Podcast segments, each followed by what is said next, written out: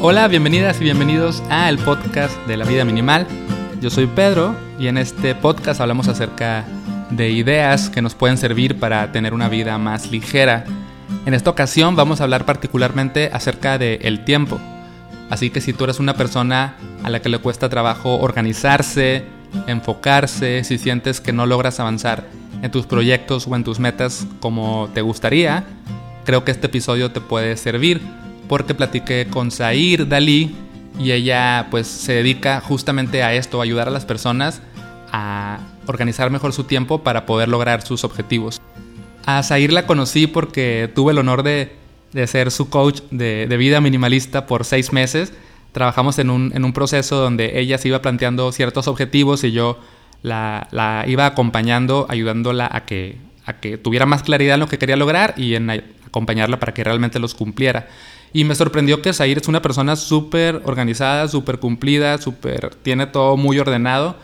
Y bueno, también platicando con ella en todas estas sesiones que íbamos teniendo, pues me cuenta que tiene su, su proyecto de emprendimiento justamente enfocado en este tema, en, en, el, en, el, uso del tiempo. Así que decidí tenerla como invitada en este podcast y entrevistarla para que nos comparta herramientas y tips que nos puedan servir para ser más productivos y productivas. Tuvimos un intercambio de audios vía WhatsApp Así que lo que vas a escuchar a continuación pues son estas preguntas y respuestas que intercambiamos por mensajes de audio. Y antes de pasar a la charla con Zair, quiero recordarte que tengo dos cursos online que tal vez te pueden gustar y que te pueden servir. Los cursos online que yo hago son cursos en video que ya están grabados, que puedes tomar eh, desde donde tú quieras, cuando quieras y al ritmo que, que tú quieras. El primer curso se llama Del caos a la calma y es pues todo un paso por el minimalismo desde empezar a establecer qué es lo importante para ti, cuáles son tus valores y ya después vamos módulo por módulo viendo el tema de cómo depurar pertenencias, cómo mm, cambiar tu forma de consumir, cómo usar tu tiempo de una mejor manera. De hecho, algunas cosas que vamos a ver en, en la plática conseguir de alguna manera también están incluidas en, en este módulo de mi curso. Y finalmente hablamos un poco de la atención y del tema de mindfulness. Ese es el primer curso del caos a la calma y otro curso, el más reciente, el más nuevo, se llama A Soltar y este es un micro curso muy cortito que está enfocado en ayudarte a soltar cosas que tal vez no, no te has permitido soltar o que te cuesta trabajo soltar. Vamos a hacer ejercicios escritos de reflexión donde vas a, a entender la importancia de soltar y vas a también a, a encontrar las herramientas dentro de ti que te van a permitir dejar ir eso a lo que le tienes cierto apego. Para poder encontrar estos cursos, puedes entrar a lavidaminimal.com diagonal cursos y ahí vas a encontrar las ligas y más información y videos y puedes ver las clases que, vienen en, cada curso. Te invito a que le eches un vistazo y a que te suscribas al curso que más te, te interese. Como ya lo mencioné, este curso ya o sea, si lo compras ahorita lo puedes tomar hoy mismo. O sea, realmente ya está ahí el curso, ya está grabado, ya está todo listo para que lo tomes. Y bueno, ahora sí vamos a escuchar la plática con Zair. Y lo primero que le pedí es que nos contara cómo fue su proceso de mudarse de Puerto Rico a Nueva York. Zair es puertorriqueña, pero tiene ya un tiempo viviendo en Nueva York y me parece que es interesante conocer su historia y justamente así empieza esta charla. Aquí va. Cuento largo, corto. Eh, hace casi dos años, se cumplen dos años en septiembre 20 del 2017 que el huracán María afectó eh, Puerto Rico, donde yo nací, me crié, estudié, 28 eh, años de mi vida estuve viviendo en Puerto Rico. Eh, sí había viajado, me fascina viajar, pero nunca había vivido fuera de mi isla. Y pues el 20 de septiembre del 2017 pasa este huracán categoría 4 y pues es el huracán más devastador de la historia de nuestra isla. Y a raíz de eso, yo, yo en ese momento estaba comenzando una compañía con mi primo y dependíamos totalmente del internet y de la electricidad. Y pues dado la situación no sabíamos cuándo íbamos a tener esos servicios nuevamente. Y tomamos la decisión juntos, eh, mi primo y mi pareja también, de mudarnos. Y entonces estábamos entre Nueva York o Florida eh, porque eran los, estados que pues tal vez más conocíamos y también teníamos personas que pudieran darnos la mano al principio. Y pues nos decidimos venir para Nueva York, también por el transporte, es más fácil moverse y pues había más oportunidades y también en mente esta frase, eh, if you can make it in New York, you can make it anywhere. Y fue como que pues vámonos, vamos a adentrarnos allá. Mi primo sí había tenido experiencia viviendo en otros estados y como que nos dio ese confort de que todo va a estar bien, vamos a estar bien. Eh, llegamos aquí un 4 de octubre, o sea, dos semanas luego de, del huracán.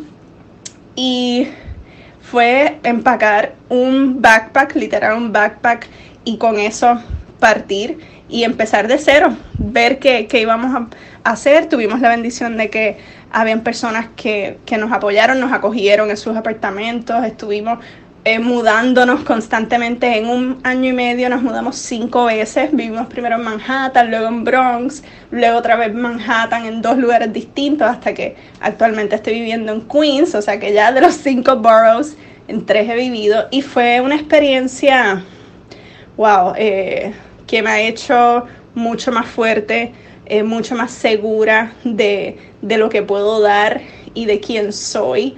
Me, ha transformado, obviamente no soy la mujer que, hace casi dos años estaba en un aeropuerto en San Juan esperando, rogando que nos dieran un, avión, porque nos fuimos para el aeropuerto así a, dormir en el suelo, a ver si por la mañana había un avión que, que saliera de la isla.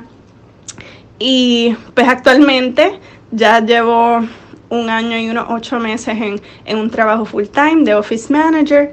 También eh, comencé mi emprendimiento y ha sido una transición muy significativa eh, en la vida mía y de cualquier puertorriqueño que, haya vivido la experiencia. Ahora, Zair, me gustaría que nos adentremos ya en el tema de, de gestión de tiempo, de cómo organizarnos para cumplir nuestras metas, que yo sé que es un tema que a ti te apasiona, que es algo en lo que eres buena y que estás trabajando, sé que estás escribiendo tu libro sobre estos temas, sé que das asesorías, entonces me parece que tienes como mucha información que nos puedes compartir a, quienes, y me incluyo, a quienes batallamos con esto, ¿no? Que sentimos que hay muchas cosas que nos gustaría hacer, nos gustaría tener tiempo para cosas de cuidado personal, ¿no? Me gustaría tener tiempo para poder hacer ejercicio, para meditar, para leer, pero también tengo mi trabajo, pero también están mis hijos, pero también están las actividades sociales. Entonces, como que siempre nos rebasan las cosas que queremos hacer versus el, tiempo que tenemos o cómo organizamos el tiempo que tenemos. Me gustaría que nos compartieras en tu experiencia cuáles crees que son, o sea, qué estamos haciendo mal, cuáles son los errores que cometemos al tratar de, organizar nuestro tiempo y por qué no estamos eh, logrando lo que queremos, por qué terminamos siempre como en la misma rutina sin poder avanzar hacia, hacia nuestras metas? Bueno, te podría decir que el primer error eh, es querer hacer muchas cosas de primera instancia. Tal vez son hábitos que uno quisiera tener en nuestra vida, pero nunca lo hemos intentado y cogemos y empezamos todo en la misma semana. Y entonces querer como abrumarnos de tanto pues nos hace que en una en dos semanas ya no querramos hacer nada y después estemos como que ay it's too much demasiado durante el día así que ese es el primer eh, error que te podría decir que lo queremos hacer todo rápido de una vez eh, sin enfocarnos en uno primero tener ese hábito bien inculcado y luego pasar al otro. Otro error muy común es que no sabemos priorizar sí tenemos que trabajar. Yo soy una que trabajo, tengo un part-time y tengo mi emprendimiento. Sin embargo, yo también saco tiempo para mi pareja, yo saco tiempo para mí, yo saco tiempo para viajar. Eh, pues entonces, porque yo priorizo, yo digo, tengo muchísimas metas y proyectos en mi mente, pero no me lanzo a hacerlos todo de una vez. Ya yo sé la lista de cosas que son para este año. Hay algo que yo aprendí que me fascina, que es pensar todos los días voy a tener que hacer algo. O sea, el to-do list no, no se acaba con lo que yo haga hoy. Mañana va a haber un nuevo to-do list. Así que, ¿por qué ajorarnos? ¿Y por qué tener esta presión de que lo tengo que hacer todo hoy, todas las cosas hoy? No, eh, vamos a priorizar, vamos a identificar realmente qué tiene prioridad y qué tiene más importancia en mi día. Otro error eh, es no saber delegar no saber decir, ¿sabes qué? Esta actividad la puede hacer otra persona. Tal vez actividades en la casa, que hacer de la casa, eh, lavar los trastes, limpiar. eh, muchas veces es como una persona, lamentablemente en nuestra sociedad, pues es una sociedad eh, machista y muchas, por ejemplo, de esas tareas las hacen las mujeres. ¿Por qué no podemos delegarle eso a nuestras parejas, a los hijos si ya están grandes, para que nuestra agenda se, se libere un poco y entonces nos dé espacio para hacer las cosas que de verdad queremos hacer? Así que delegar eso es otro error. Un error que tal vez no nos viene a la mente tan común es no conocer exactamente cuál es el tiempo que nos toma hacer esa tarea o esa cosa que queremos. A veces decimos, ay, quiero meditar y pensamos que necesitamos media hora, 40 minutos para meditar. Y la realidad es que tú puedes comenzar con dos minutos, con cinco minutos. Y es tan poco el tiempo eh, que, que, toma hacer esa tarea en específico que pues como no sabemos cuánto es o tenemos en nuestra mente una idea errónea, pues no nos atrevemos a hacerlo. Y no conocer el tiempo que te toma hacer X o Y tarea es un error eh, muy común por eso uno de los ejercicios que yo recomiendo dentro de mis mentorías es el monitoreo del tiempo, donde tú identifiques cuánto tiempo realmente te toma hacer cada tarea en tu diario vivir. Y cuando tú haces ejercicio, ahí tú de verdad tú te das cuenta que, wow, pierdes tiempo haciendo otras cosas que no te están llevando a lo que tú quieres. Se podría añadir un error extra que es las distracciones a veces no conocemos realmente cuáles son las mayores distracciones en nuestro día. Muchísimas personas podrían decir las redes sociales es la primera distracción. Cuando tú sabes identificar de verdad cuál es la distracción que te está desenfocando de la tarea o la meta que tú tienes, pues puedes actuar sobre ella. Pero si no sabes, si no la identificas, si no sabes cuánto tiempo inviertes en esa distracción, pues vas a continuar tu día a día y piensas que no tienes tiempo y la realidad es que lo estás invirtiendo en tareas que no te están llevando a donde tú quieres. Wow, pues me identifico bastante con todos estos errores. El primero de ellos era uno que me pasaba mucho, que quería hacer demasiadas cosas y ya estoy aprendiendo a tomar una meta, dedicarle su tiempo, su atención y una vez que la termine, seguir con la próxima, ¿no? Como que a veces subestimamos lo que podemos hacer a largo plazo si nos, si nos organizamos y queremos hacer todo como en el corto plazo.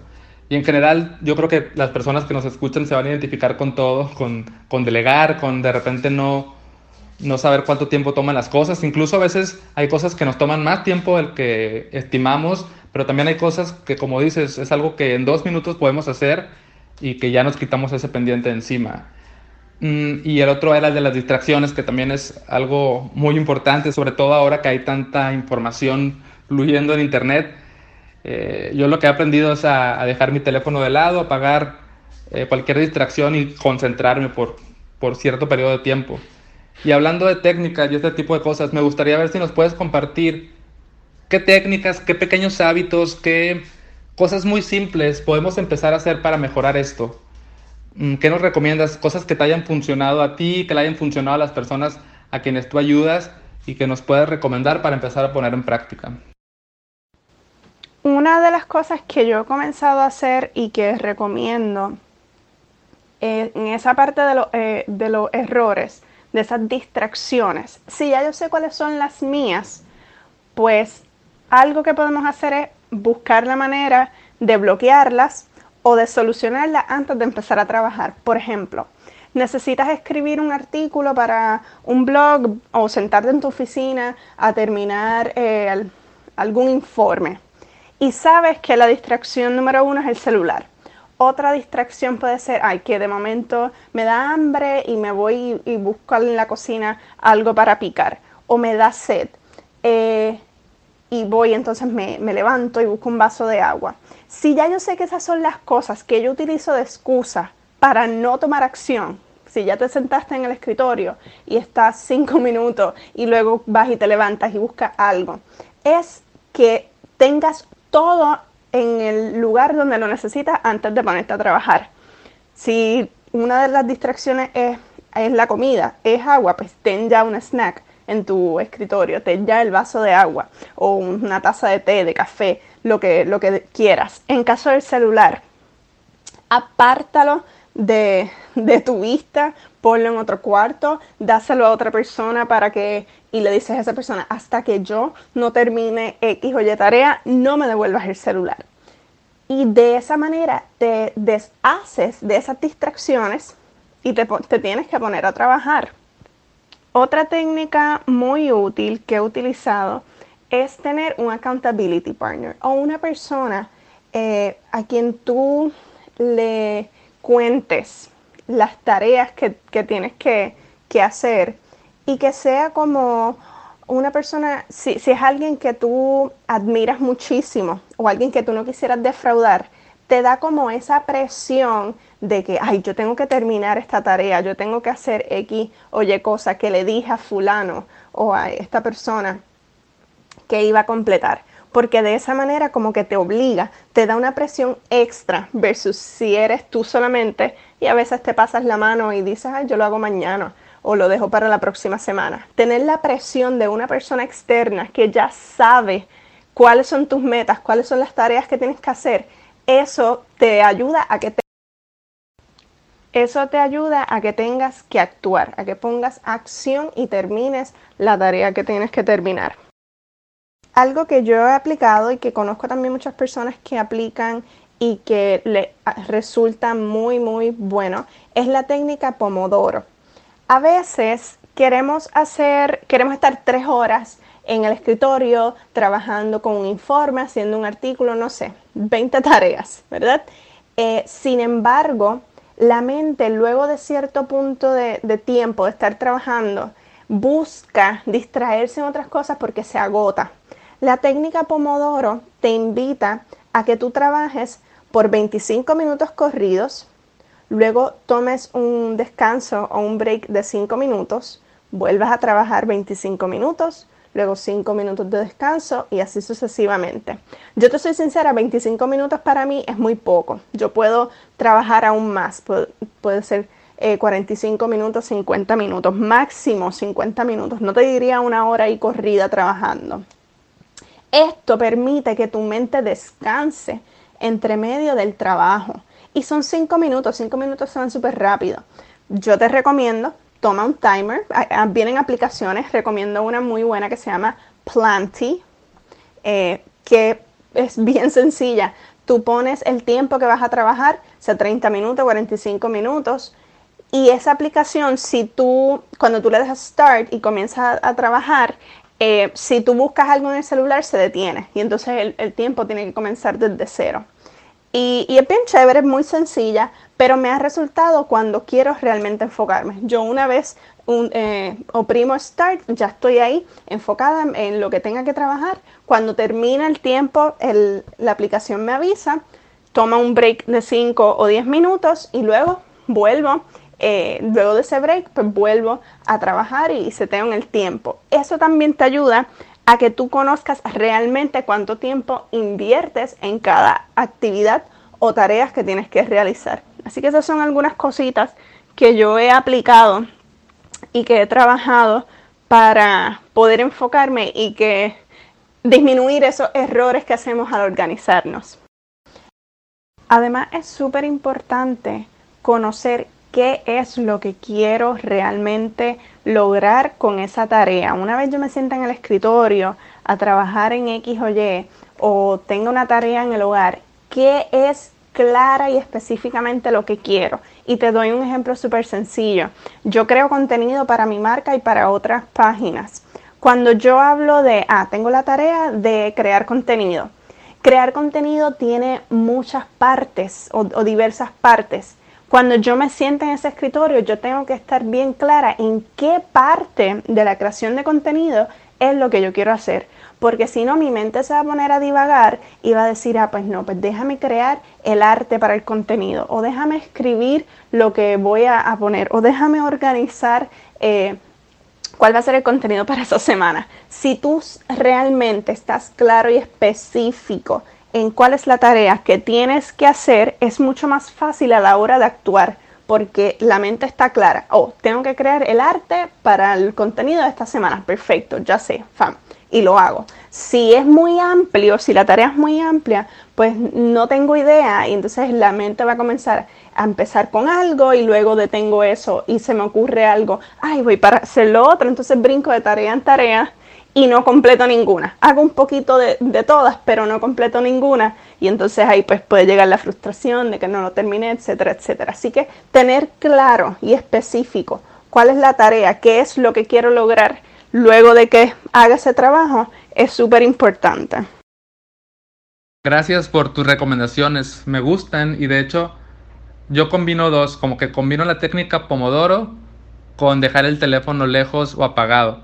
En la mañana le asigno un tiempo específico a una tarea que es prioritaria, pongo una hora donde voy a empezar y donde voy a terminar y mientras tanto apago el internet y dejo el teléfono fuera y me funciona bastante bien. Y acerca de tu último comentario de tener claridad de qué es lo que queremos hacer y por qué lo queremos hacer, como eh, tener claro el propósito de las actividades que tenemos planeadas, creo que eso tiene una relación con el minimalismo y me gustaría que nos cuentes acerca de cómo podríamos aplicar el minimalismo en nuestras actividades. Me parece que a las personas nos pasa que tenemos como mucho que queremos hacer, mucho que tenemos que hacer, mucho que nos gustaría hacer y mucho que nos están pidiendo que hagamos, como que de todos lados nos llegan como cosas. Y no sé si puedas compartirnos alguna idea o alguna reflexión acerca de cómo simplificar y decidir, es que no puedo hacerlo todo, cómo elijo cuáles son las en las que me quiero enfocar para tener una agenda más minimalista. Para uno tener una agenda más minimalista, eh, hay un ejercicio que es sumamente útil, que se utiliza muchísimo para lo que es priorizar. Ahí uno debe tener claro la parte de qué es lo que tengo que hacer. Y me encanta que hayas mencionado lo que tienes que hacer, lo que quieres hacer, lo que debes hacer, porque son categorías distintas, ¿verdad? Pero cuando uno prioriza según la importancia y la urgencia, pues uno puede tener mucho más claro en qué uno debe trabajar en cierto momento. Y existe lo que se llama la matriz de Eisenhower, donde hay cuatro cuadrantes o, cuatro clasificaciones, que es importante y urgente, importante no urgente, no importante urgente, no importante y no urgente. Y si uno comienza a utilizar este cuadrante para organizar sus tareas, pues puede, ser más relax y, ser más minimalista a la hora de, de trabajar. Y debo mencionar que cuando uno trabaje con esto, también hay que pensar, mañana siempre van a haber cosas que hacer. Cuando yo entendí que todos los días va a haber un to-do list, o pues, pues mira, coges la vida con más calma y dice, ok, pues mañana hago estas otras tres tareas. Y entonces de esa manera uno puede tener un balance. Yo creo que el minimalismo tiene muchísimo que ver con un balance eh, entre el trabajo, el ocio, eh, el disfrutar, no todo debe ser trabaja, trabaja, trabaja. Y con, esta, eh, con este ejercicio uno puede clasificar correctamente las tareas que, que, debe hacer en el momento porque esas son las cosas urgentes que tienen deadlines, cosas que si no se hacen en el momento pues después vas a estar con, con problemas y quiero explicar un poco cada uno de, los cuadrantes para que tengan una idea. Es un ejercicio práctico eh, donde pues, uno trabaja con, una tabla. La primera categoría de importante y urgente es en la menos que uno se debe enfocar, de, hecho, porque eso significa que son cosas que tú necesitas hacer ya, rápido, entregar un proyecto, eh, tiene algo, una cita, cosas que tienen un deadline o que tienen que ser en el momento hecho ahora, urgencia muy, muy urgente y que son importantes para ti. Alto, mientras editaba el podcast y escuché la parte en la que Zair menciona que lo importante y urgente es en lo que menos nos debemos enfocar, me confundí un poco, no sabía si no lo estaba entendiendo o si Zair se había equivocado en, en su audio. Así que para no quedarme con la duda, le envié otro mensaje para que me ayudara a entender esto mejor y esto fue lo que me dijo. Eh, pues mira, no, precisamente en la importante y urgente es la que menos uno se debe enfocar, porque eso significa que todo es urgente, entonces tienes que estar ajorado y apurado haciendo esas cosas. Uno debe prestarle más atención a lo que es importante, no urgente, porque significa que tú estás eh, poniéndole, organizando esas cosas de ese cuadrante de manera tal que no tienen que volverse una urgencia, sino que tú las haces con tiempo y no tienen que pasar a ese plano o a ese cuadrante de urgente, donde entonces te afecta, tienes que estar apurado, ajorado, eh, terminando las cosas. Uno se debe enfocar más en lo que es importante, no urgente. Es como Tú no quieres estar apagando fuegos, como dicen, con, con cosas que tienes que estar entregando rápido, rápido, rápido. Tú tienes que hacerlo todo con tiempo. Por eso es que uno no debe eh, enfocarse mucho en lo importante y urgente, porque significa que es como, estoy apagando fuego, tengo que avanzar, tengo que, que apurarme con esto. Así ya me quedó más claro y entiendo que la idea es no dejar que lo importante se vuelva urgente. Ahora sí, continuamos con el resto de la entrevista. El segundo cuadrante es importante pero no urgente. Aquí es donde uno trabaja mayormente porque es donde tú debes poner tus proyectos, tus metas, tus objetivos y organizarte para cumplir las tareas poco a poco. O sea, son cosas que te van a acercar a tu meta, pero que no necesitan ser eh, hechas o no necesitan tu atención en el momento inmediata, sino que tú te vas organizando para completarlas. El tercer cuadrante es no importante pero urgente. Estos son eh, cosas que pasan en el momento, necesitan que tú las atiendas en el momento, pero que no necesariamente es algo que te lleva a tu meta. Por ejemplo, eres, yo soy office manager, así que yo si estoy atendiendo a alguien, hablando con alguien en, la oficina, eh, de algo que puede ser mm, eh, importante, de algún proyecto, pero suena el teléfono esa acción, esa tarea de contestar el teléfono en el momento es urgente porque necesita mi atención inmediata. Tal vez la llamada no sea importante. Pues entonces tengo que detener eso importante que estaba dialogando para atender la nueva tarea que es urgente. Eso puede ser un ejemplo en ese cuadrante. Y el último sería no importante, no urgente. Estos son tal vez actividades que no te acerquen a una, a una meta u objetivo que tal vez te hayas trazado y tampoco tienes que atenderla con urgencia. Aquí se refiere mucho a ese tiempo de ocio, ese tiempo de tal vez estar en Netflix, de, de um, hacer cosas que a ti te gusten. Hay muchas personas que dicen que en este cuadrante se descarte. Yo no estoy de acuerdo con eso. Yo considero que es un cuadrante importante porque también uno necesita tiempo para hacer nada, para ser para tal vez un paseo, tal vez para relajarte. Así que ese tercer cuadrante, eh, ese cuarto, discúlpame, no, uno no debe estar muy eh, sumergido en él, ni en las tareas que uno ponga en ese cuadrante, pero sí considero que es algo importante. También se podrían delegar algunas de, de las tareas, que eso puede ser otro punto de cómo tener una agenda más minimalista. Si hay tareas que tal vez son tediosas para ti o que tú consideras que otra persona las puede hacer, tal vez no a tus estándares, pero que las puede hacer y te puede liberar a ti de una tarea, delégala. Eh, págale a alguien para que lo haga. Hay muchísimos, eh, y conozco muchos emprendedores que están comenzando y dicen, pues mira, yo no quiero invertir tiempo que puedo estar poniendo en mi emprendimiento limpiando mi casa o cocinando, pues entonces utilizo eh, un poco de dinero para pagarle a otra persona para que haga esa tarea y así yo tengo eh, más tiempo. Es cuestión de uno realmente conocer, claro, qué es lo que quiere, qué cosas son importantes, ¿verdad? Para ti, cómo puedes delegar algunas que, que tal vez no tengas tú necesariamente que hacer y entender que todos los días hay algo que mañana voy, a hacer cosas, que el otro día voy a hacer cosas y realmente reconocer que para ti es importante y que para ti es urgente.